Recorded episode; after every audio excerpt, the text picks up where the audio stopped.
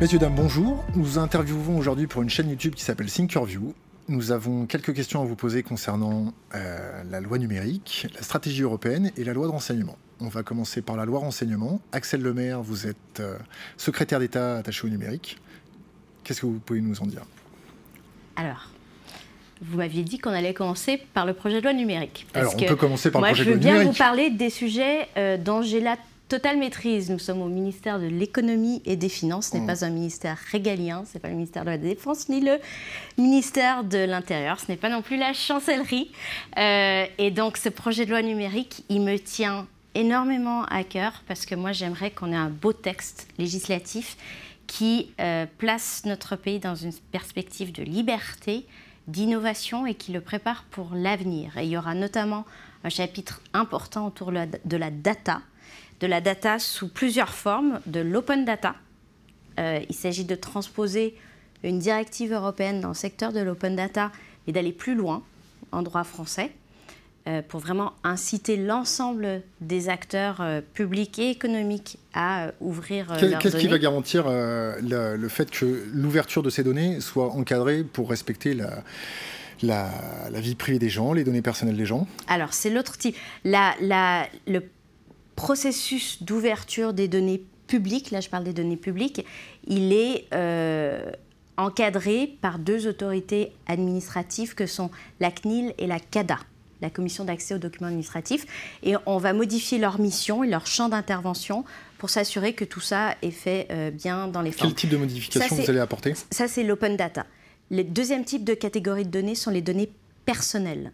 Les données personnelles, elles sont très protégées en France. La législation française est une des législations les plus protectrices du monde. Je ne suis pas d'accord avec vous dans le sens où moi je peux avoir accès au fichier des cartes électorales pour 2 euros. Mhm. Et sur le fichier des cartes électorales, je peux savoir le lieu de naissance des gens. Et si je suis par exemple un terroriste à tendance euh, extrême droite, je peux savoir et cibler en moins de 24 heures euh, l'ensemble de la population Marrakech, l'ensemble de la population euh, marocaine née à Marrakech, même si naturalisée français, comme je peux avoir accès à leur lieu de naissance. Je peux avoir ça pour 2 euros. À mon sens, ce n'est pas assez sécurisé. Vous voulez... Donc là, vous parlez du fichier électoral, n'est-ce pas Et donc vous suggérez que les candidats à une élection euh, politique, qu'elle soit municipale, départementale, régionale ou législative, n'aient pas le droit d'avoir accès à leurs électeurs Comment ils font en campagne? Je, ne parle pas d'avoir accès à leurs électeurs, mais je pense que le fait ce à de quoi laisser, sert le fichier électoral. Je pense que laisser le fait de, laisser les, le lieu de naissance sur le fichier des cartes électorales peut prêter à, problème. Mmh. Euh, le, je ne suis pas certaine parce que ça induirait l'idée que si on est d'origine marocaine, on est un potentiel terroriste. C'est assez non, inquiétant comme raisonnement. Mais par contre, par contre, euh, si vous avez quelqu'un qui veut cibler les Marocains, mmh. il peut le faire en moins de 48 heures pour 2 euros. Euh, de la, ça s'appelle, là, là je vais être pro-liberté, pardonnez-moi, mais je trouve que l'accès aux données, c'est fondamental.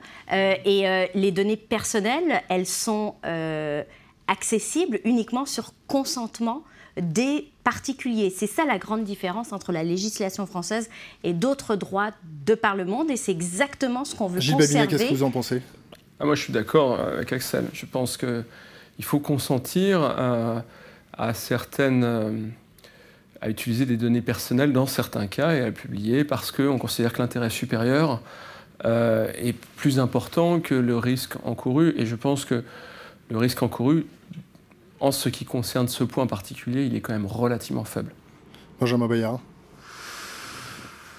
moi, je suis très, je suis très mitigé. Enfin, pour moi, pour moi le, fichier électoral est un fichier personnel. C'est-à-dire tu as le nom, le prénom des gens, leur adresse, leur date de naissance. Enfin, globalement, moi, quand j'appelle mon banquier euh, au téléphone, pour m'identifier, il me demande ma date de naissance. Donc, euh, ça, correspond à des infos, euh, pas très sensibles, mais relativement sensibles tout de même accessible librement, ça me paraît curieux. Après, qu'on ait accès éventuellement à la liste des électeurs et leur adresse, ça me paraît amplement suffisant dans un cadre, dans un cadre électoral. Savoir euh, à quelle date sont nés les gens et où. Ça, me, paraît, faible. Si on utilise la date, c'est parce que euh, c'est la façon dont on a, qu'on a de s'assurer qu'il n'y a pas deux personnes qui portent le même nom. on ça, ça c'est la date. Ça, c'est la façon dont l'administration gère le fichier. Il n'y a aucune raison que ces données soient publiques. Euh... Oui, mais enfin, bon, euh, après, il y a le risque de dire que dans la mesure où c'est pas public, on n'a pas une garantie euh, que c'est les mêmes et qu'il y a potentiellement eu bidouillage de fichiers, etc. Donc c'est quand même aussi de s'appuyer sur euh, les forces citoyennes pour je dirais, avoir un contre-pouvoir à l'égard de. C'est pas public. Hein. On signe une décharge, enfin une décharge, ça s'appelle pas comme ça. On, s'engage à respecter la confidentialité des données qui sont incluses dans le registre électoral lorsqu'on lui demande, on demande accès à, une préfecture, par exemple, à ce fichier et on s'engage aussi à ne pas l'utiliser à des fins commerciales. Euh, moi, j'ai beaucoup vu les différences de pratiques électorales entre la France et le Royaume-Uni. Aux États-Unis, c'est encore plus le libre marché des, données. On voit bien, enfin là, tout récemment, il y a eu des élections euh, en Angleterre. Les partis politiques se sont rués sur les données des électeurs pour euh, euh, utiliser des, calculs algorithmiques qui ont permis de mieux cibler euh, les, poches de, de, potentiels votants pour un parti plutôt qu'un autre. Bon, en France, on ne fait pas ça parce qu'on n'a pas le droit de le faire. On n'a pas le droit de faire du croisement de fichiers. En revanche, euh, qu'un euh, candidat à une élection et la liste de ses électeurs, enfin, ça s'appelle la démocratie. Hein. Mmh. Euh, l'arbitrage entre, les, encore une fois, les données personnelles et les données en accès ouvert et, et, public, il est délicat à trouver, mais dans cet arbitrage, le droit français est beaucoup plus protecteur que les autres droits, et c'est exactement ce qui se négocie à Bruxelles en ce moment. On essaie d'harmoniser le marché européen des données personnelles euh, pour que euh, une entreprise, par exemple, qui, s'installe en Europe, puisse euh, utiliser les données à l'échelle du marché européen. C'est une immense demande de la part des entreprises. Quel est le pays, quel est le pays qui a le niveau d'exigence le plus élevé? Bien plus élevé que l'Allemagne, hein, qui est en coalition politique et où on voit que euh, ça flagelle hein, sur certaines négos. C'est la France, c'est la France parce qu'on a la CNIL, la Commission nationale informatique et liberté, qui a été créée en 1978, bien avant l'arrivée d'Internet, et euh, parce que cette tradition de protection des données personnelles, elle est très ancrée dans l'histoire institutionnelle Eric Scherer, euh, vous êtes, vous êtes euh, blogueur, métamédia et précaution oratoire. Vous ne vous exprimez pas au nom de France Télévisions. Non, non, mais au nom de, mon blog de France Télé. Euh, non, mais vous travaillez chez France Télé, c'est ça? Bien sûr, Directeur de la stratégie de la prospective France Télé, stratégie numérique. Oui. Non, pour, pour, faire écho à, Axel Lemaire, effectivement, on, fait, nous, de notre côté, on essaie de faire très très attention aux, données. On a, on a mis en place, on a essayé de mettre en place. Un fichage, non, il n'y a pas très non, longtemps. Non, pas un fichage, une, une, politique data friendly, une charte, euh, une charte des données. Ah bon Une charte des données, on était les premiers en France à le faire, en Europe aussi, en tout cas parmi les grands médias, pour, pour justement permettre aux, aux, télénautes euh, de, dire, de leur dire, de leur donner le choix. Est-ce qu'on partage avec des, annonceurs Où est-ce qu'on met les données Combien de temps on les garde Leur donner des conseils si on a des soucis, nous, de, avec des petits malins qui viendraient chercher nos serveurs. Euh, voilà, ce type de choses. Essayer de donner une protection supplémentaire et en tout cas une liberté euh, autour des données des utilisateurs de, de France Télévisions en ligne. Éric Léandry, vous êtes directeur général du moteur de recherche français Quant. Vous avez comme valeur de protéger la vie privée de vos utilisateurs. Votre avis euh, sur la protection des données en France, en Europe, et puis dans le monde peut-être? Je vais rebondir sur tout ce qui a été dit depuis tout à l'heure. Sur les CNIL, je suis complètement d'accord. Nous, depuis le début, on s'est appuyé sur les CNIL européennes et les obligations des CNIL européennes pour monter le moteur et garder la data qu'on avait le droit de conserver, c'est-à-dire absolument rien si on ne demande pas aux gens, parce qu'on est en opt-in en Europe. Et donc, à partir de là, en si. En, France, en Allemagne, dans d'autres petits pays, ça dépend comment on gère le truc. Donc, euh, donc aujourd'hui, le fait de pouvoir harmoniser tout ça sur les deux plus sévères Allemagne et France, en fin de compte, c'est pour nous quelque chose de très bien. Et le fait d'avoir un seul marché européen au niveau des CNIL, c'est quelque chose de vraiment très intéressant parce que moi, aujourd'hui, je suis obligé de gérer euh, pour la France, mais aussi pour l'Allemagne, mais aussi pour l'Italie, mais aussi pour l'Espagne. Donc, on dépense un peu d'argent avec nos avocats pour avoir des cils dans, dans les pays. Ça vous pose un euh, problème? Est-ce que ça vous affaiblit le fait d'être de, obligé d'investir de l'argent Au début, forcément. On joue sur Internet. Euh, ils jouent, les Américains aussi, en opt-out et d'autres pays, hein, mais on va commencer par les US. Donc, on joue sur le même terrain de jeu, mais eux, ils jouent au football américain. Nous, c'est avec des pieds, le football. Donc, bon, c'est pas super efficace. Et donc, on est passé aux règles du rugby avec des petites astuces, mais en fait, on a transformé un problème en valeur et on a transformé un problème en solution. Donc aujourd'hui, c'est ce qu'on a fait aujourd'hui. Et l'idée globale derrière ça, c'est de garantir plusieurs choses. Premièrement, la garantie que nos utilisateurs ne vont pas être traqués chez nous. Alors évidemment, faut faire de la publicité, mais j'ai un avantage, on est moteur de recherche, c'est quand même beaucoup plus facile que pour vous, parce que nous, on a la demande. S'ils demandent d'iPad, on peut leur montrer du shopping sur iPad, donc c'est pas, pas qu'on ait des oies blanches. Hein. Vous, vous avez un autre problème, vous savez pas qui arrive. Mais la chose la plus importante pour nous, c'est ne pas traquer, garantir la confidentialité, garantir la confidentialité des requêtes, et donc suivre toutes ces obligations qui avaient été mises en place par les CNIL. Aujourd'hui, on a quand même un petit problème euh, par rapport à tout ce que j'entends depuis tout à l'heure. Je trouve que la donnée personnelle, il y a juste un problème dans ce mot personnel, c'est la donnée, pour moi, elle doit être libre. C'est parfait d'avoir cette idée d'open data, c'est génial. L'étendre, c'est parfait. Même demander à des privés de voir s'ils sont prêts à échanger de la donnée, ben pour nous, en tout cas, on annonce dès aujourd'hui qu'on est prêt à échanger tout ce qu'on indexe sur le web, tout ce qu'on indexe sur le web social avec des API ouvertes, avec plaisir, pour que ça crée de l'emploi. C'est euh, en fait, on va dire, une partie logicielle qui va te permettre de faire des appels et récupérer euh, de la donnée, du flux de données, mais je pense que tes, interlocuteurs le savent tous, donc euh, pas de souci là-dessus. Et donc, à partir de là, cette, cette interface, ce protocole va nous permettre de donner de la donnée, mais plus intéressant que ça, on peut donner de la donnée, mais dès qu'on parle de données personnelles, là, nous, on a un problème. Pourquoi? Parce que pour faire du machine learning et revenir sur euh, la santé, sur les infos ou même sur les listes électorales, il est normal qu'on ait accès aux listes pour savoir s'il y a des morts ou pas euh, dans les listes. Je suis corse, je peux en parler. Des listes un peu bizarres.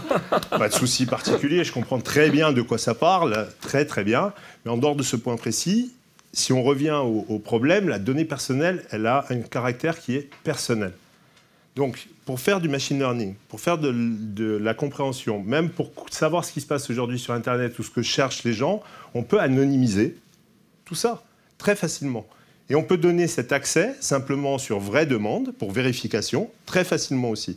Donc je pense, moi, qu'il y a une petite erreur. Si elle est personnelle, elle est personnelle. On peut donner de la donnée pour des bases statistiques, pour savoir s'il y a plus de cancers autour de Paris ou en Corse après le passage de Tchernobyl ou pas. Ça, c'est des choses qui ont du sens. Mais est-ce qu'il y a besoin de savoir si c'est chez moi, si c'est chez vous, si c'est votre enfant? Parce que là, on parle de nous, on est adultes mais c'est la même pour nos enfants, c'est le même problème, ils n'ont rien demandé à personne, ils ne peuvent pas se défendre aujourd'hui. Donc je pense qu'on peut anonymiser tout ça, et on va obtenir quasiment les mêmes résultats en faisant du travail de machine learning et de data sur de la donnée qui n'est pas justement de la donnée personnelle. Moi, ce qui m'intéresserait de savoir, mais de la part des techniciens, hein, je suis tout à fait d'accord avec cette distinction. Il y a les données personnelles et il est essentiel de respecter la vie intime, la vie privée, et les données sont le reflet de la vie privée. Et puis l'open data, ce sont des données publiques qui sont ouvertes et mises en accès libre, mais qui sont bien sûr anonymisées. Moi, ce qu'on me dit, et ce que m'expliquent les techniciens, c'est qu'en fait, l'anonymisation, elle est limitée, c'est-à-dire qu'elle n'est elle est, elle est pas totalement possible parce que à partir du moment où on fait du big data, où on utilise des mégadonnées, où on mélange, eh ben, on peut refaire sortir des profils. mais vous savez comment On peut repersonnaliser les données. Et c'est là que moi j'ai une source d'inquiétude. En mettant simplement une boîte noire ou quelque chose supplémentaire qui casse le fait qu'on avait anonymisé les choses. On, parlera des boîtes noires. Donc, euh, non, mais c'est pas le problème. En fait, il suffit, il suffit qu'il y ait, il suffit qu'il y ait un lien. Ce lien vous permet ensuite de tirer le fil. Mais un lien, c'est très compliqué à obtenir un lien. Pour un exemple très simple, je vais prendre chez moi, j'anonymise à l'entrée, j'anonymise l'IP, je ne mets pas de cookies, je ne profile rien et je ne garde rien à part les queries.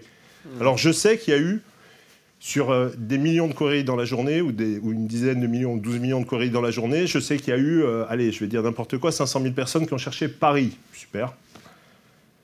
Je sais aussi qu'ils ont cliqué ensuite pour sortir euh, vers euh, tel endroit, pour sortir ce soir. 30 000 ont cliqué sur un truc pour sortir, 50 000 ont cliqué sur un truc pour aller euh, visiter le Louvre et ainsi de suite. Superbe. Ce que je peux dire, c'est que des gens veulent visiter Paris dans, mes utilisateurs. Ce que je peux dire, c'est qu'ils sont plutôt de culture ou plutôt dans les soirées ou plutôt pour quelque chose d'intéressant. Ce que je ne peux pas dire, c'est si c'est Gilles. Exactement, mais ça c'est la loi française Gilles, qui Gilles Benjamin. sauf, sauf, Benjamin. sauf, que je vais aller juste après moi, je ne suis qu'un petit maillon du truc, et quand il sort de chez moi, et qu'il arrive chez le voisin, là, d'un coup, il a le cookie du voisin, et il a les infos du voisin. Benjamin Bayard, et puis ensuite la, Gilles question L'anonymisation, en fait, c'est qu'on utilise un mot qui désigne deux concepts. Euh, au départ, on a une donnée nominative, c'est-à-dire qu'on a une donnée qui nous dit, par euh, géolocalisation du téléphone portable, Axel Lemaire arrive à Bercy à 8h12, en repart à 13h23, euh, etc. Ça, c'est une donnée purement nominative. Il y a deux façons de l'anonymiser soit on enlève le nom. et on dit un téléphone arrive à 8h12, un autre téléphone repart à 13h23 et on ne sait pas si c'est le même. On a enlevé le nom. Et ça, euh, là-dedans, il y a une perte d'information. C'est-à-dire qu'on n'est pas capable de dire la personne qui est arrivée à 8h12 est restée pendant 5 heures. Donc on, a vraiment perdu de l'information, on a perdu la corrélation entre les données. Ou bien on remplace le nom par un identifiant. Et si on remplace le nom par un identifiant, alors on, a gagné. On peut désanonymiser en gros à partir de 7 à 8 données. C'est-à-dire la personne qui est arrivée à telle heure, repartie à telle autre, qui est arrivée ensuite à tel endroit euh, et qui euh, part tous les matins de telle ville, c'est forcément Axel Lemaire. Et eh ben ça ne peut pas être quelqu'un d'autre. C'est exactement, exactement ce sur quoi on s'oppose en ce moment à Bruxelles dans la, dans la négociation sur le projet de règlement sur les données personnelles. Pour moi, il y, a deux, il y a deux infos clés dans les histoires de données personnelles. Il y a d'abord faire de l'anonymisation convenable, c'est-à-dire pas remplacer le nom par un identifiant, mais supprimer le nom. Oui, on perd de l'information et oui, on peut moins bien corréler et du coup, les analyses statistiques sont moins fines. Mais voilà, c'est le prix des libertés. Gilles Bamilet Ça, c'est le premier, le premier élément. Et pour moi, il y en a vraiment un deuxième clé qui existe déjà en droit français et qui n'est pas respecté, qui est l'accès aux données. Euh, la loi informatique et liberté dit que j'ai accès euh, aux données que à peu près n'importe qui a dans un fichier avec mon nom associé. Et c'est pas vrai. Je sais d'expérience ayant travaillé chez les opérateurs que quand la police demande la géolocalisation de mon téléphone, elle l'obtient. Alors que quand moi je la demande à mon opérateur, je ne l'obtiens pas. Pour quelle raison? Parce que du coup là, c'est que la loi n'est pas appliquée. Alors c'est là aussi un très bon exemple parce que moi je voudrais renforcer l'effectivité du droit d'accès aux données parce que en réalité il devrait euh, suffire d'avoir une application sur son smartphone euh, par laquelle on sait exactement qui a des données euh, sur moi et quel type de données, quelle quantité et avoir directement par l'application le droit de modifier ces données comme euh, la loi informatique et liberté nous y autorise. Mais c'est plus un problème d'effectivité, d'application, d'exécution de la loi que le cadre réglementaire. Mais c'est, enfin, on parlait du projet de loi numérique. Moi, j'aimerais travailler sur cette effectivité-là, sur la manière de renforcer son efficacité. En fait, aujourd'hui... Euh, Gilles, Gilles, Gilles, Gilles, Gilles. il y a beaucoup, beaucoup, de choses qui ont été évoquées. Je voudrais revenir sur trois notions. Euh, la première, c'est ce qu'a évoqué Eric, qui sont les learning machines. Je pense que, effectivement, le principe initial de la loi de 78 ne tient plus, parce que je n'ai plus besoin de savoir si les gens sont des numéros ou des noms. C'est-à-dire que ce qui m'intéresse, c'est le comportement des gens. C'est ça que je cible. Je peux dire, tous les gens qui sont des barbus à lunettes m'intéressent et je veux les cibler.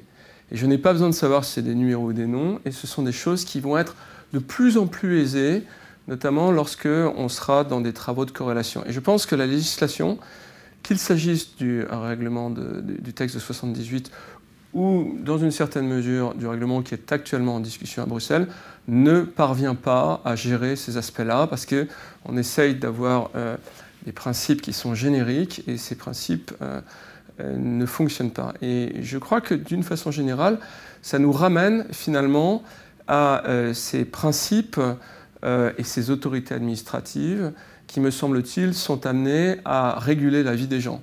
Moi, je trouve anormal que des autorités qui sont des extracts du principe démocratique soient amenées à décider finalement de la possibilité d'utiliser le NIR, le numéro d'identifiant euh, de sécurité sociale, pour euh, décider qu'on ne peut pas utiliser ça comme système unique au sein du système de santé. Ils sont revenus dessus, ou encore de décider que on ne peut pas avoir de rapprochement entre les données fiscales et les données sociales, euh, parce que, euh, évidemment, ça serait dangereux euh, pour, pour les, libertés publiques. Enfin, ça, c'est la loi qui le décide, c'est pas une autorité administrative indépendante. Ah, c'est avant tout un avis de la CNIL qui l'a décidé, la loi est repassée dessus.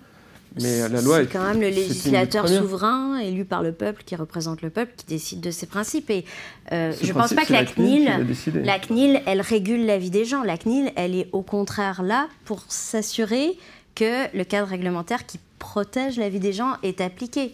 Et, pour s'assurer aussi que... Il y a un texte précis de la CNIL. Oui, mais mm. la CNIL, par exemple, a donné un avis défavorable sur le dernier texte et ça n'empêche pas le texte de passer. mon, point, mon point, c'est de dire que c'est avant tout une question d'agilité numérique des acteurs politiques qui doivent être capables de comprendre ce dont il s'agit. Ces enjeux vont être systématiques dans l'ensemble des sujets et on a besoin d'avoir une, véritable éducation au numérique de la part du monde politique, parce que c'est le, C'est pas réalité. Eric Scherer. Alors moi j'ai deux questions. Je voudrais juste revenir euh, un instant. Vous avez, vous avez dit, Axel Le Maire, que, euh, c'est c'est difficile, c'est- les experts vous le disent et nous le disent aussi, c'est très difficile d'anonymiser euh, les, les données. Euh, mais c'est justement ce que reprochent ces mêmes experts à la loi sur le renseignement. Très bonne transition, merci. Donc ça, moi, je voudrais avoir votre avis. Si effectivement c'est difficile d'anonymiser les données, s'il est quasiment impossible de ne travailler que sur les métadonnées, on a, on chope quand même les données. euh, Qu'est-ce que vous répondez à ces experts, notamment celui de RIA, par exemple? Alors je vais reformuler la question. Euh, Sur la loi de renseignement, vous avez un certain nombre d'experts comme le Conseil national de la magistrature, certains avocats, certains juges, certains droits de l'homiste, euh, d'ailleurs à l'échelle européenne, qui ont fait une sortie il n'y a pas très longtemps considérant le loi, la projet de loi de renseignement comme euh, étant une atteinte flagrante euh, aux libertés individuelles. Qu'est-ce que vous avez à leur répondre? Alors d'abord, euh, le travail poursuit son cours. Là, on est en train de parler d'un texte qui est en cours d'examen. Je En suis ce moment, entièrement d'accord avec Sénat. vous. Le, le- le- le- le- c'est, c'est Et en ce qui est moment- intéressant, c'est de voir que ça souci. continue Moi, d'évoluer. moi, je vois les douanes depuis 2010 acheter des, des MSI catchers alors que ce n'est pas légal. Le Sénat n'a toujours pas rendu de, de- de décision et les, les- les officines de renseignement s'équipent. C'est une anticipation C'est parce que c'est cousu de fil blanc? Qu'est-ce que c'est pour vous? Non, alors bon, sur les IMSI catchers, je ne sais pas ce que font les officines de renseignement. Euh, et là-dessus, le gouvernement Le- a, toujours été assez hier, sur hein. les IMSI catchers précisément. Et puis après, je vais de répondre à votre question. Euh, le gouvernement était assez, assez clair depuis le début. Il n'y a, euh, il y a pas de loi sur les services de renseignement en France. C'est une anomalie démocratique. J'ai vécu très longtemps au Royaume-Uni. Au Royaume-Uni, il y a un cadre législatif pour dire ce qu'ils peuvent faire, ce qu'ils ont le droit de faire, dans quel cadre. Donc c'est avant tout une loi qui, qui protège les libertés parce que, dans son objectif hein, politique, parce qu'elle met un cadre. C'est-à-dire qu'avant, nos libertés étaient menacées? Eh ben, avant, il n'y avait pas de loi sur les services de renseignement. Ça voulait dire que c'est pas forcément qu'ils agissaient dans l'illégalité, c'est qu'on ne sait Ah, pas si. Ah bah dans si, quel bah, cadre ils. Ah bah si, ah bah si. C'est pas ça- parce qu'il n'y a pas de loi Benjamin Bayard. Non, non, non, non. Y, il y a une loi qui dit qu'il est interdit de poser des micros chez les gens. Il n'y a pas de loi qui autorise un fonctionnaire à le faire. Un fonctionnaire qui le fait. Or, la loi, point barre. Ça, va pas plus loin que ça. Toujours est-il qu'il n'y avait pas de loi jusqu'à présent Ah, sur les services de oui. renseignement en France, c'était anormal. Il y en a dans toutes les grandes démocraties de ce monde. Et euh, vous savez comme moi que les débats qui ont lieu en cours en France aujourd'hui, ils ont lieu dans à peu près tous les pays. Je veux dire, Canada il y a deux semaines, Suisse en ce moment. Royaume-Uni avant-hier. pourquoi en ce moment? Pourquoi, Royaume-Uni Pourquoi en ce moment? Oui, pourquoi en ce moment d'ailleurs? Pourquoi est-ce qu'il y a une homogénéisation au niveau des, des pays occidentaux sur le type d'interception des métadonnées au J'ai niveau des j'ai particuliers le droit aux explications bêtes? J'en euh, j'en prie, vas-y. Parce que les États-Unis sont en train de, sont en train de s'empêtrer dans le Patriot Act et que du coup, on ne peut plus. Il recule. euh, ils reculent sur le Recule Patriot. Act et ils s'empêtrent. La Il NSA recule, fonctionne moins le 2 bien. juin, c'est ça? Et donc, les services de renseignement européens qui avaient l'habitude d'être abreuvés en renseignement depuis les États-Unis ont perdu leurs sources. Ont perdu leurs sources donc c'est pour ça que Ils ont peur de perdre leurs sources, donc ils veulent apprendre à collecter eux-mêmes les données. Allez, moi, moi, je peux C'est faire une un des raisons. truc, un truc sur la France quand même. Un Pour avoir écouté, pour- ouais, mais un truc sympa quand même. Le, le- pour avoir écouté Edward Snowden la dernière fois que j'étais euh, à Berlin, parce qu'il s'exprimait, non, pas à Berlin, à Hanovre, euh, au CEBIT, il s'exprimait directement. Il y a quand même un truc bien, c'est comme les services de sécurité et de renseignement français sont très agressifs, on a quand même été assez bien protégés de nos amis américains pendant un bon moment sur le territoire. Donc il, y a aussi des choses qui, sont bien efficaces et bien pratiques de temps en temps. Mais pour revenir à, aujourd'hui, les Américains reculent. Alors je sais pas, euh, je vais pas faire de choses aussi simplistes que celle-là, mais je vais revenir sur les autres problématiques dont on parlait tout à l'heure. Et juste pour nous, on avait une force incroyable, c'est Snowden arrive, on s'aperçoit ce qui se passe, on s'aperçoit ce qui se passe dans le monde entier, on s'aperçoit surtout de la façon dont les grandes entreprises américaines travaillent également, parce que c'est pas simplement la NSA seule qui a fait son boulot, il faut, faut arrêter... euh, faut arrêter de simplifier tout. Et donc, à partir de là, on s'aperçoit que nous, on a une énorme force et un énorme atout, c'est qu'on défend justement nos citoyens, nos utilisateurs, nos usagers, dans un espace qui est plus compliqué, parce que l'espace européen est plus compliqué, chacun parlant une langue différente, je peux vous en parler euh, tous les jours en ce moment. Et donc, résultat, mais en dehors de ça, on a cet énorme atout. Ce qui est étonnant, c'est que cet énorme atout, qui a quand même coûté des milliards à l'industrie euh, euh, Internet aux US, hein, parce que quand Microsoft commence à pleurer, ou quand ils pleurent tous, parce que, je ne sais pas si vous avez vu, mais pour le Patriot Act, il y a quelques jours, il y a une liste d'entreprises qui dit qu'il faut absolument y renoncer, qui est incroyable. Il y a tout le monde dedans. Tout le monde. Ça va de Google à Microsoft, donc euh, ça va de, du telco à, ce qu'on veut. C'est un petit peu comme euh, ni pigeon ni espion en France? Un peu, mais nous, au moins, on part de avant. On essaie de ne pas arriver à après. D'ailleurs, euh, le Patriot Act, au final, ça a mené à écouter Angela Merkel, dont je suis certain qu'elle n'est pas une terroriste. Donc, à partir de là, c'est un peu assez drôle au final. Mais pour revenir à l'histoire, ça leur a coûté beaucoup d'argent. Beaucoup.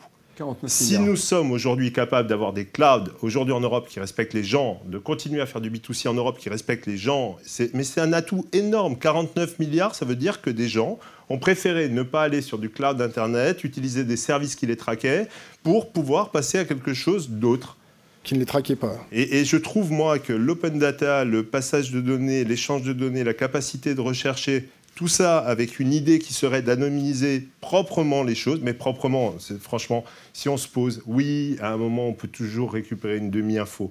Mais si on n'a pas ni le nom, ni, l'info, ni le numéro, qu'on a juste des infos globales, franchement, il faudrait pouvoir le corréler avec tellement d'informations ou, par exemple, aller crawler sur le web qu'à telle heure, vous avez terminé tel... Euh, Gilles Babinet, ensuite? Alors, moi, je ne vois pas du tout. Je pense que sur la capacité de, de recouper des informations... À de forte valeur sans avoir un identifiant fixe, euh, aujourd'hui on le fait très facilement. Il y a de nombreuses expérimentations qui ont été faites aux États-Unis et en Chine qui ont démontré que euh, avec du comportemental, on recoupait avec trois ou quatre jeux de données très individuellement les gens. Donc je crois qu'il faut réussir à poser une législation qui tienne compte de ce potentiel-là. Gilles, ça n'est pas le cas je suis encore une fois pas du tout d'accord pour une seule raison. pour une seule raison, c'est tout simplement parce qu'au début, le jeu de données, il n'est pas anonymisé. Il est 3-4 infos pour récupérer quelqu'un, c'est simplement qu'on a gardé. On a gardé. pas besoin d'avoir des données nominatives. Alors, alors on a gardé dans le comportemental tellement d'informations qu'elles permettent d'aller très loin dans le recours. Mais non, c'est pas. Un exemple. C'est pas, c'est pas ça. C'est si tu sais ce que les gens écoutent comme musique. C'est l'exemple qui a été donné. Non, pardon. Ah, sur on va sur la musique, allons-y. Non, non, c'est le film, sur euh, ce que les gens regardent comme film, que tu es capable de le corréler dans le temps avec les horaires de bureau des gens. Gagné On, est d'accord On s'est compris on a, bien, on a, bien, gardé l'identifiant de l'individu, même si Mais non, il n'y a pas l'individu. Benjamin Bayard. regardez ce que dit Spotify, ce que dit pardon, euh, euh, Netflix. Il n'y avait pas l'individu. Benjamin Bayard. Nulle part. Si, tu es capable de dire ce que quelqu'un a regardé dans le temps, c'est bien que tu as un identifiant. Tu n'as pas forcément son nom, tu as un numéro de client ou tu as un numéro tiré au sort correspondant. Et tu cherches à savoir tu fais, tu pings une base et tu dis je cherche à savoir les gens qui s'intéressent à tel type de film et qui se comportent de telle façon en termes eh ben moi, je vais rebondir avec Axel Lemaire. moi, j'aimerais, euh, j'aimerais bien rebondir avec Axel Lemaire. Tout de suite, tout de suite, je vous pose une petite question sur la musique. Euh, j'aimerais savoir si maintenant, avec les mouchards, euh, les boîtes noires installées chez les opérateurs, admettons que moi j'écoute de l'Assassin. Vous connaissez Assassin? Assassin qui a fait la, bande originale du film La haine. J'aimerais savoir si, si j'écoute toute la journée du rap euh, est-ce que l'analyse comportementale de mes métadonnées va me faire rentrer dans le spectre du terroriste? Mm. C'est bien le film où il y a ce gars qui saute euh, du dernier étage et qui, en, pendant qu'il est en train de sombrer, dit Jusque-là tout va bien, c'est ça? Je me dis souvent ça euh, dans ma vie politique Jusque-là tout va bien. j'aimerais. j'aimerais je, vais, répondre, hein, je vais répondre à la question. Ce que je trouve très révélateur, en fait, c'est qu'on passe euh, des données euh, personnelles, par exemple d'un moteur de recherche ou d'une messagerie électronique, euh, au PGL renseignement pour en revenir à Spotify et la musique. Et il y a quand même un mélange qui est fait, une confusion véritablement, qui est un malentendu. Et je pense qu'il faut d'emblée dire qu'il y a le champ civil qui concerne, pour la France, je ne peux même pas dire 66 millions euh, de, Français, parce que notre territoire, il est ouvert, les gens passent déjà. Des millions et des millions d'utilisateurs des services numériques tous les jours en France et dans le monde. Voilà. Et, et nous travaillons à préserver un accès libre à cet Internet-là. Et puis, il y a le domaine régalien. C'est quoi le domaine régalien? C'est le champ d'intervention du ministère de l'Intérieur c'est quoi l'objectif du ministère de l'Intérieur? Enfin, je sais pas, je suis pas là pour faire la publicité du ministère de l'Intérieur, mais que c'était le même objectif Ils sont, ils sont là pour protéger les gens. Ils sont là pour la sécurité des Français, d'accord? Non, mais rappelons, rappelons le but. Les agents des services de renseignement, ils sont pas là pour surveiller les, gens comme une fin en soi. Hein. Non mais rappelons, rappelons juste ce postulat de départ fondamental. La famille Arnu, la famille Arnu pourrait le confirmer. en parler, ouais. Après, ce qu'il faut, c'est que dans l'équilibre, dans ce cadre-là, qui est le cadre régalien, avec une mission qui vise à protéger les gens. Voilà. L'État doit a le devoir de protéger ses citoyens. Je suis entièrement d'accord avec vous. Moi, la question, parce qu'il y a beaucoup de gens qui protestent. Voilà. Eric Scherer, Donc là, je voulais juste, je voulais juste rappeler ça. C'est trouver l'arbitrage entre la sécurité et la liberté. D'accord. On va, on va, on va, ni, ni, sacrifier ni l'un ni l'autre. Le PGL renseignement, vous me parlez des algorithmes, vous me parlez des boîtes noires, d'accord? Que sur la techno elle-même, sur les sondes, on soit d'accord ou pas d'accord, il y a un débat au Parlement en ce moment. Le, texte a été quand même adopté à une large majorité par l'Assemblée nationale. L'Assemblée nationale, elle représente les gens. Donc, ce, qui, ce qui, pour, à mon sens, pour les défenseurs vous croyez encore que l'Assemblée nationale représente les gens? Ça, c'est un autre débat. Ça, c'est un, autre débat. Avec, avec légitimité qui, qui, qui, veulent faire valoir leur point de vue. Pour le moment, ils ont échoué à faire valoir leur point de vue. Le débat continue puisque ce texte maintenant, il est dans la seconde chambre, la chambre haute, et à mon sens, il va continuer d'évoluer ce texte. Et d'évoluer dans quel sens? D'évoluer le sens, dans le sens d'un plus grand contrôle, parce que ce dont on veut s'assurer, c'est que lorsque les services ont des actions très intrusives pour détecter par exemple des potentiels terroristes, eh bien que ces actions-là puissent faire l'objet d'un contrôle, d'un contrôle par une commission indépendante qui est composée d'experts. Là, je, dis l'objectif qui est recherché. Si le texte aujourd'hui n'a pas encore atteint cet équilibre et une satisfaction sur le contrôle, il peut aller plus loin. un exemple, l'amendement euh,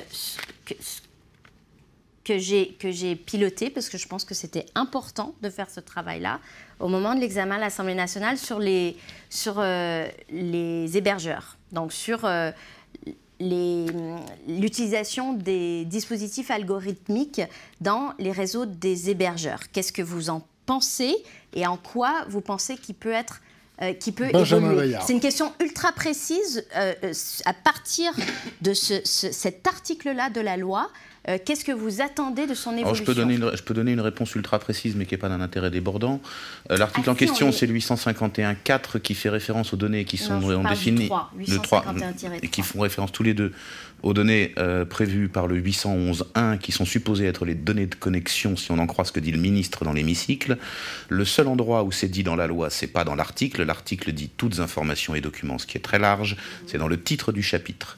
Et quand on demande à des juristes, et j'en ai consulté d'assez brillants, la valeur normative d'un titre de chapitre, la réponse est... Non mais... Revenons quand même au fond du sujet. Donc, pour le moment, mais je suis sur le fond du sujet. Dans l'intrusion. Donc je suis, sur, je suis, sur, le fond du sujet. Euh, les boîtes noires sont un dispositif intrusif et relèvent de la surveillance de masse. Mm. Euh, alors, et ce qu'il faut, c'est que, ça ne relève pas de la surveillance de masse. On est, on est bien d'accord, personne ne le veut, le ministère de l'Intérieur ne le veut pas. et le travail juridique qui est en cours en ce moment, c'est pour affiner pour que ça ne soit pas une surveillance de masse. Pour le coup, sur euh, ce qui est prévu chez les hébergeurs, euh, même chose, les, les, personnes visées sont soit celles qui sont citées à l'article 6 de la LCEN, soit les personnes qui sont citées à l'article L34.1 du Code des postes et communications électroniques. Et même chose, je n'ai pas encore trouvé d'interprétation juridique précise sur quels acteurs ça, ça désigne. Donc là, vous parlez pas... des hébergeurs, c'est ça? Oui, non, les hébergeurs de sites web. Non, non, les, les hébergeurs de sites web, ça, c'est assez clairement défini, c'est article 6 LCEN. C'est le L34.1 CPCE qui est moins clair, où on n'arrive pas bien à savoir quels hébergeurs de quelle plateforme sont concernés et quels hébergeurs de quel service. C'est pas le pour point accéder... qui est soulevé par les gens qui trouvent ce texte polémique. C'en est, un parce qu'en fait, on n'arrive pas à savoir si la quantité d'informations collectées correspond à quelques éléments très précis ou, à quelque chose d'extrêmement large. Et le, ah, texte est flou de manière systématique. Je, je, continue, je n'ai pas fini. Moi, j'ai un autre problème sur ce texte-là et qui est, à peu près le contraire de ce que vous disiez. Pour vous, votre problème, c'est le contrôle. Pour moi, le problème, c'est pas seulement le contrôle. Le problème, c'est que, ce texte ne prévoit pas de sanctions. Et je ne vois pas comment un texte peut ne pas prévoir de sanctions. Le ministre qui a fait éplucher les factures détaillées du journaliste du Monde hmm. pour trouver la source, il n'est pas en prison. Et ça, c'est scandaleux les sanctions, il n'y a pas de sanctions dans ce Il y a un contrôle juridictionnel. À partir du moment où le Conseil d'État intervient, il y a le Conseil d'État qui peut dire d'arrêter. Mon dealer, il en rêve de ça. Mon dealer, il en rêve de ça. que quand il passe devant le juge, le juge lui dise tu arrêtes. Non, pas du tout. Pour moi, un fonctionnaire ou un ministre qui abuse de ses pouvoirs Non, doit être sanctionné. Ah, Or, le texte vraiment ne prévoit pas de sanction. Mais, mais, vous- mais d'abord, c'est faux. Euh, parce que les agents des services de renseignement, ils sont soumis à des procédures disciplinaires sans doute beaucoup plus euh, pointues euh, et intrusives elles-mêmes que dans d'autres services, et c'est légitime et c'est heureux.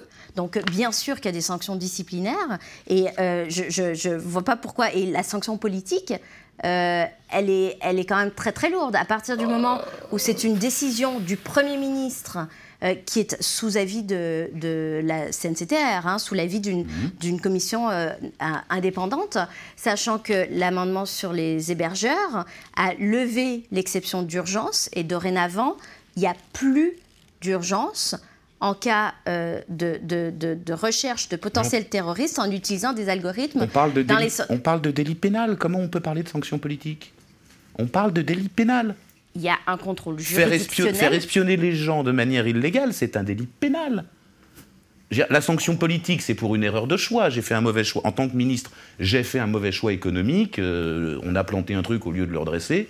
Je suis sanctionné par les électeurs. Ça, c'est de la sanction politique. Mais l'abus de pouvoir, on est dans du pénal.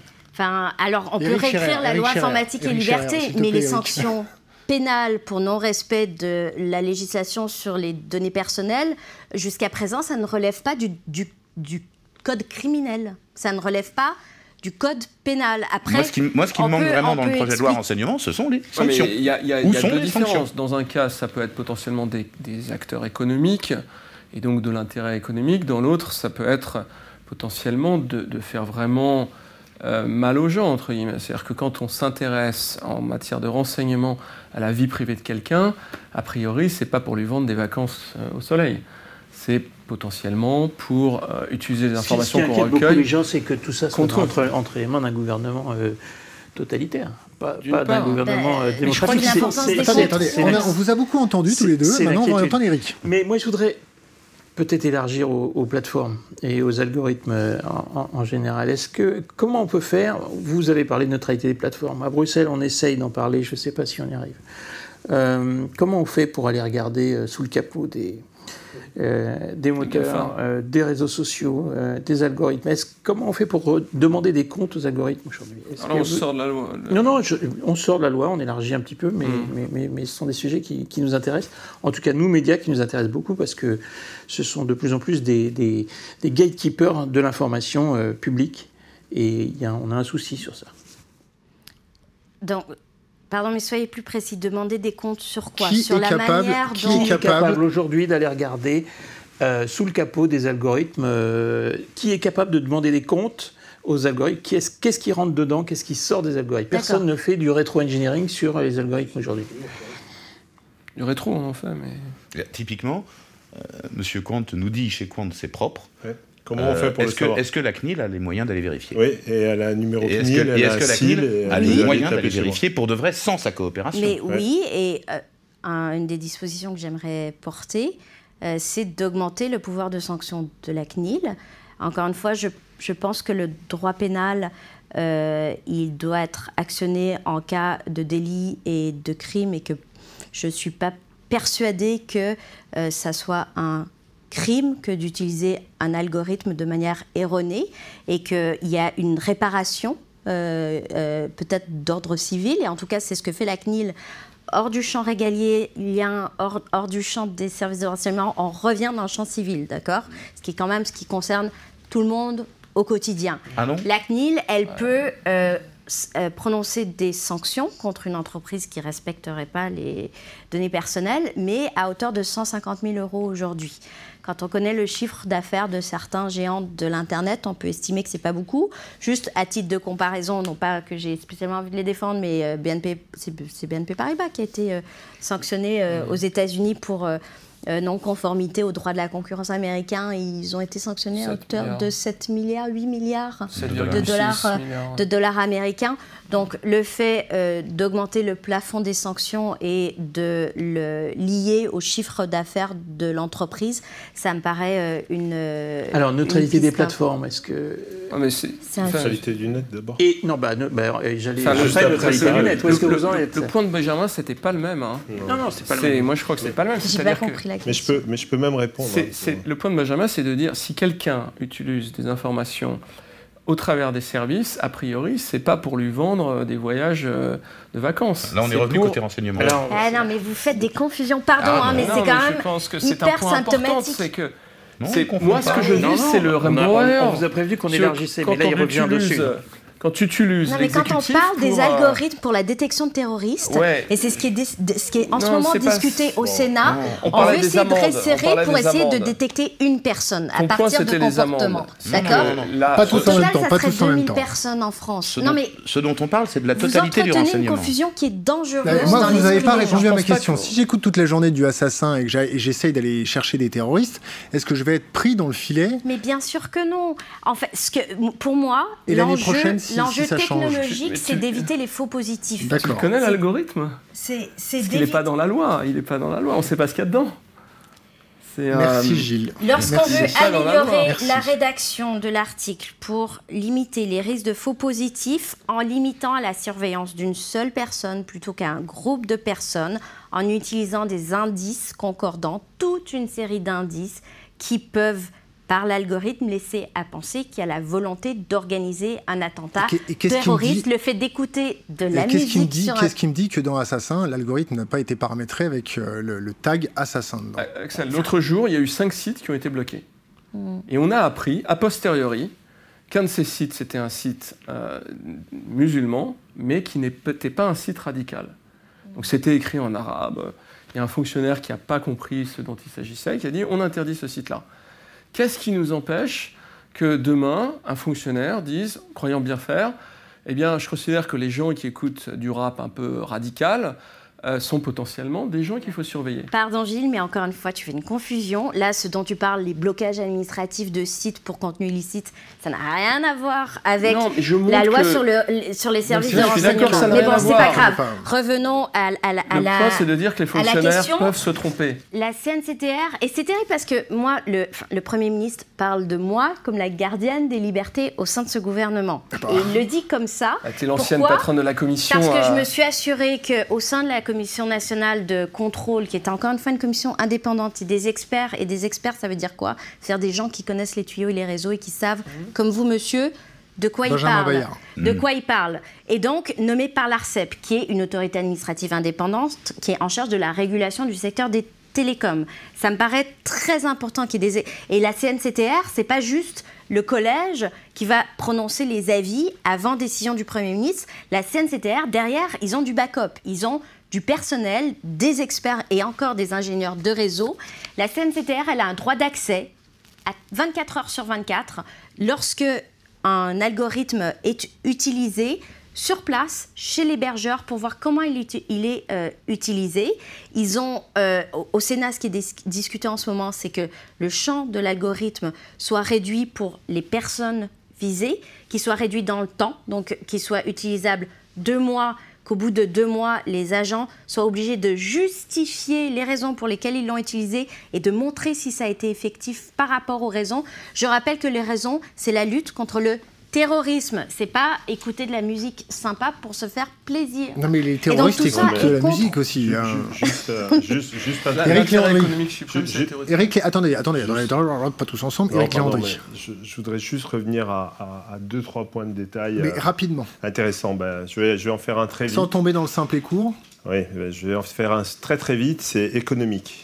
Ouais. quelles sont les répercussions? Les Américains, ils ont perdu 43 milliards alors qu'ils tenaient le marché et qu'ils tiennent toujours le marché. Clair, 43 milliards en 2-3 ans de scandale. 2 ans, allez. 2 ans. 43 milliards de dollars d'impact direct ou indirect très fort sur leur, euh, leur stratégie.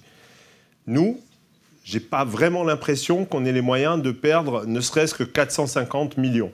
Donc, premièrement, mon problème, il est très simple. Moi, je suis en Europe et je suis installé en France. Je respecte les CNIL depuis le premier jour. Je garantis l'ensemble de, tout ce que je dis.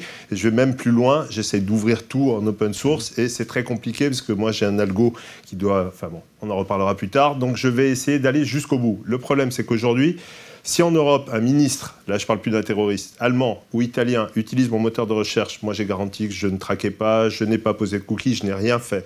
Que demain matin, il se retourne contre moi parce que d'autres ont récupéré cette info alors qu'ils cherchaient des choses pour, ça peut être un ministère intérieur d'un autre pays, vu que moi je ne vais pas le traquer, au moins chez moi il peut chercher tranquillement sur Internet.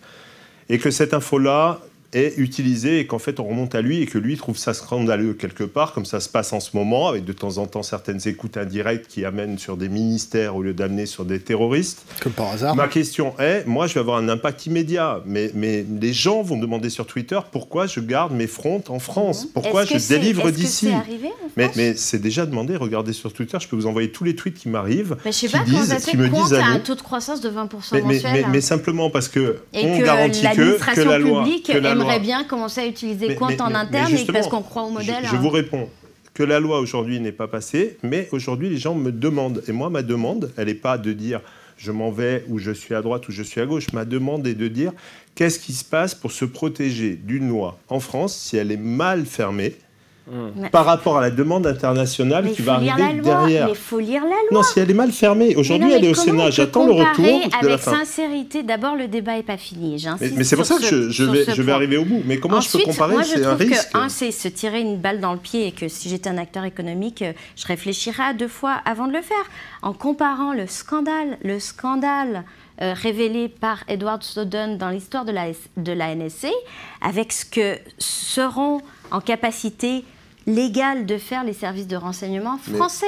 Ça n'a rien à voir et de laisser croire que c'est la même chose. Ma question est la suivante. C'est de se tirer une mais non, La, la, chose c'est la suivante. Si les gens s'inquiètent, si Benjamin qui connaît la loi par cœur, il, est, il sort même les articles, s'inquiète. Si, tous les gens de ni pigeon ni espion s'inquiètent, c'est pour une seule raison. Ce n'est pas... Ils ont raison de s'inquiéter dans C'est pour le risque d'extension, pas aujourd'hui. Encore une fois, je crois qu'il y, y, a une petite erreur sur, sur le problème, c'est qu'aujourd'hui, on nous parle tous de terroristes, et, je ne vois pas quelqu'un autour de la table qui n'est pas d'accord de régler le problème terroriste. Mais quand ça, on parle pose des un problème, toi c'est limité Ça dépend de ce qu'on appelle terroriste. Voilà, non, mais d'accord, mais enfin, là, je te parle de ceux qui mettent 18 morts. L'épicier de Tarnac, qui m'emmerde pas. Non, vas-y, ceux qui mettent 18 morts sur des terroristes, voilà, je pense que tout le monde veut le régler, le problème. Ma question, c'est que, voilà, son problème, c'est qu'il se dit, selon ce qu'il a lu, lui, dans la loi, il se demande si l'épicier pourrait pas être considéré comme un terroriste. Et ça, ça lui pose problème. Et ça, ça pose problème aux gens qui se font justement des amalgames sûrement. Mais les amalgames, ça a coûté 43 milliards de dollars. Bon, alors là, c'est sans amalgame parce que c'est vrai qu'ils traquent. Mais aujourd'hui, nous, le, truc est le suivant. Les répercussions pour les La demande, c'est les répercussions économiques et le fait que Internet, c'est mondial, que c'est européen déjà, on va commencer juste par l'Europe, et qu'aujourd'hui, on peut avoir des répercussions qui viennent d'ailleurs. Donc il faudrait que tout soit clair, même avec les CNIL. Mmh. Il faudrait que ça rentre, même avec les CNIL. Et si les CNIL peuvent se mettre dans, dans ce dispositif, ça serait quand même beaucoup plus simple et clair. Alors, on va, passer, on va passer à l'Europe, euh, mais juste avant, euh, j'ai une question de Jérémy Zimmerman pour vous, qui est loin en ce moment, mais on l'a, on l'a euh, sur notre ordinateur. Je vais vous le passer, puis ensuite on va commencer à parler de l'Europe avec Gilles Babinet. Je vous passe Jérémy. Madame la ministre, on sait qu'avec l'espionnage de masse, c'est potentiellement tout le réseau qui aujourd'hui se trouve être l'ennemi du citoyen, l'ennemi de l'utilisateur. Euh, on le sait aussi, seul le chiffrement de bout en bout permet aux uns et aux autres de protéger efficacement leur communication. Mhm. Euh, la tendance aujourd'hui, on l'a entendu dans la bouche de Cameron, mais aussi dans la bouche du ministre de l'Intérieur Cazeneuve, est de tenter d'interdire le chiffrement, mhm. ou encore pire, de demander aux fournisseurs de chiffrement de le saboter pour laisser au pouvoir public un accès. Outre le fait que c'est complètement incompatible avec la logique du logiciel libre, à quoi ressemblent vos réunions au Conseil des ministres et que dites-vous à vos collègues sur le sujet? Merci Jérémy. Axel Lemaire. Euh, je suis ravie que Jérémy me pose cette question parce que j'entends la tendance. Mais là, moi, je ne parle pas de tendance. Je parle de discussions interministérielles, de projets de loi qui vont être votés, qui vont entrer dans la vie des gens, dans leur quotidien. Peut-être que le Premier ministre britannique a annoncé un truc. Euh, jusqu'à preuve du contraire, et euh, il y a preuve du contraire, il n'y a rien dans le texte de loi sur le projet de, renseignement, sur le chiffrement. Il n'y a rien. C'est un choix politique. La question s'est posée. Nous avons décidé de manière collégiale, et j'y ai participé, et j'ai donné les arguments politiques, technologiques, juridiques, euh, pour revenir sur le chiffrement, parce que nous sommes persuadés que c'est non seulement inutile, mais que c'est aussi contre-productif. Donc, euh, mais, la, question s'est posée donc. Euh, mais la question, mais c'est d'une, soit vous êtes naïf, soit vous êtes hypocrite. De penser oh que la question ne se pose pas pour tous les gouvernements démocratiquement élus qui font face à une menace terroriste et qui ont des gens qui sont quand même assassinés froidement dans la rue. Je veux dire, regardez les unes concernant euh, les, Et je ne veux pas tomber dans la, dans, la, dans, la, dans la psychose et la paranoïa, ça m'exaspère euh, le, climat sécuritaire. Mais on a quand même une responsabilité pour protéger nos concitoyens qui est d'une lourdeur épouvantable. Et on, serait irresponsable de ne pas se poser la question de savoir quels sont les outils technologiques à disposition pour les protéger le mieux possible oui, la question s'est posée et oui, la réponse apportée par ce gouvernement, c'est non, on ne revient pas sur les mesures de chiffrement. Éric Scherer, on vous a pas beaucoup entendu. Non, mais euh, juste, bon, on, ouvre à l'Europe? Allez. C'était ça un peu que j'essayais tout à l'heure de, faire sur les, sur les plateformes et sur la neutralité du net. Euh, je voulais savoir où vous en étiez en ce moment en Europe précisément, parce que les signaux ne sont pas très bons, alors que pour une fois, les bons signaux viennent des États-Unis sur la neutralité du net. Euh, où est-ce que vous en êtes? Est-ce que vous pouvez nous donner euh, des indications positives sur le fait qu'il n'y aura pas un web à deux vitesses, sur le fait que cette neutralité du net apparaîtra dans le texte du Conseil, du, du conseil? D'accord. vous avez trois heures là Parce que... Non, il nous reste 14 minutes. vous me parliez de, de plateformes, maintenant vous parlez des réseaux. Je parlais de, des réseaux et après, bien sûr, de neutralité des plateformes, puisque c'est aussi un sujet qui est, qui est, porté par le Conseil national du numérique et qui, qui est intéressant au regard de la neutralité du net. Moi, la raison pour laquelle je, je veux qu'on ait deux concepts différents, c'est justement pour pas qu'on les mélange. Je parle de loyauté des plateformes et je parle de neutralité du net parce qu'on ne parle pas de la même chose quand on. Et de parler de loyauté des plateformes euh, et, pas de neutralité des plateformes, ça ne veut pas dire que la neutralité est moins importante. Ça n'a rien à voir, c'est juste deux sujets. Bon. Neutralité du net. C'est vrai que je trouve dommage que là aussi, on laisse entendre qu'en Europe, et en particulier en France, on est moins avancé sur la neutralité du net qu'aux États-Unis. Euh, aux États-Unis, il y a deux opérateurs télécoms dominants ce qui explique que le marché est très peu ouvert à la concurrence, que les prix sont très élevés, de deux à trois fois plus élevés hein, pour prendre un abonnement téléphonique, et que le niveau de couverture du territoire aux États-Unis est très mauvais. Et donc, euh, ça arrive très très souvent de ne pas pouvoir passer un coup de fil. Voilà. Et donc, face à cette situation, le régulateur américain a compris enfin que la neutralité du net, non seulement c'était un principe qui permettait de garantir un égal accès au réseau pour tous, que c'était aussi une garantie de liberté, donc il y avait une valeur euh, forte, mais qu'en plus c'était une garantie de liberté économique dans l'accès. Et donc il commence tout juste, tout juste à faire de la régulation. Et la régulation, c'est pas un gros mot, en tout cas au sens où on l'entend en France. La régulation, c'est mettre un cadre qui permet à tous les acteurs économiques euh, d'être un, equal playing field, donc d'être dans des conditions économiques de concurrence égales et transparentes. c'est le libre marché, c'est la concurrence. Voilà. En, enfin, en France et en Europe, ça fait quand même plus de dix ans hein, qu'on a ce cadre réglementaire concernant la neutralité euh, du net. Euh, moi, quand j'ai été nommée il y a un an, je suis arrivée à mon premier Conseil européen. J'ai écouté les 27 autres pays. Et là, j'ai fait, il y a du boulot. Parce que depuis celui qui était ultra favorable à une affirmation du principe de la neutralité du net absolue, sans zéro exception, sans dérogation aucune, à celui qui était juste totalement opposé en disant c'est hors de question, euh, les opérateurs doivent faire absolument ce qu'ils veulent. Enfin, il y avait... Euh, c'était impressionnant l'écart. Et donc je me suis dit, il faut absolument avancer il faut absolument qu'on trouve un accord au niveau européen, parce que justement, les, les Américains en ce moment s'affirment sur le sujet, et c'est quand même con que ce soit pas l'Europe qui le fasse. Alors, où est-ce qu'on en est aujourd'hui? Et donc, moi, je trouve qu'on a bien avancé un an plus tard, euh, parce qu'on n'est pas loin d'un accord euh, qui affirme le principe de la neutralité du net et son importance, et qui, alors, ça mettrait du temps à donner qui de nouveaux des détails, pays avec des services qui laisse spécialisés. des pays décider sur certains sujets des exceptions et des dérogations concernant les services spécialisés. Et je trouve que, euh, moi je le vois comme une avancée forte, le fait que ce soit pas uniquement la France ou d'autres pays de manière isolée, mais l'Europe, l'ensemble des 28 pays de l'Union européenne qui puissent ensemble affirmer ben, le continent européen, c'est un continent qui. Euh, euh, Juste en deux mots, c'est quoi un, service spécialisé pour nous, chez nous, en France Ça peut être quoi, par exemple? Là, c'est à vous de, répondre à cette question. Télé. Ben ça, c'est un gros problème, le service spécialisé. Euh, Benjamin si tu, trois minutes. Et si tu en prends ce qui se fait aujourd'hui sur les, sur les réseaux, c'est la, télévision sur ADSL et le téléphone. Euh, qui sont les services spécialisés. Cependant, il n'y a pas de définition légale du machin. Ça a été un sujet de bataille homérique au Parlement européen pour essayer de faire comprendre aux députés européens le sujet. Et le problème, c'est que si on autorise des, dérogations pour les services spécialisés sans mettre une définition stricte des services spécialisés, alors on autorise une dérogation pour n'importe quoi. Et on a perdu. Et euh, je me souviens très bien des amendements au Parlement européen sur ce, dossier-là, parce que je l'ai pas mal bossé. Je me souviens aussi des infos qui avaient été envoyées par le gouvernement français aux députés français. C'était quand ça? Euh, C'était à la fin de la législature européenne précédente. C'est-à-dire? Ouh, j'ai une mauvaise mémoire. C'est un piège, moi. piège Schopenhauer. C'est il y a un an et demi, deux ans. D'accord, on est quand là On est en mai 2015, on est bien d'accord. Ah oui. Rendez-vous au prochain Conseil européen.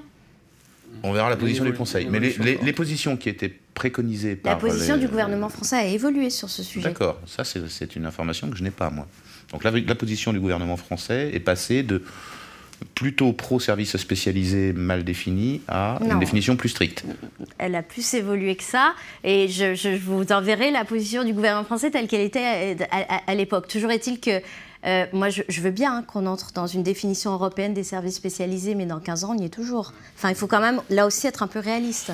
Euh, je vais reprendre, proposé par le Parlement, on aurait pu faire une émission pendant deux heures, mais je vais, je vais prendre les quatre dernières minutes pour moi.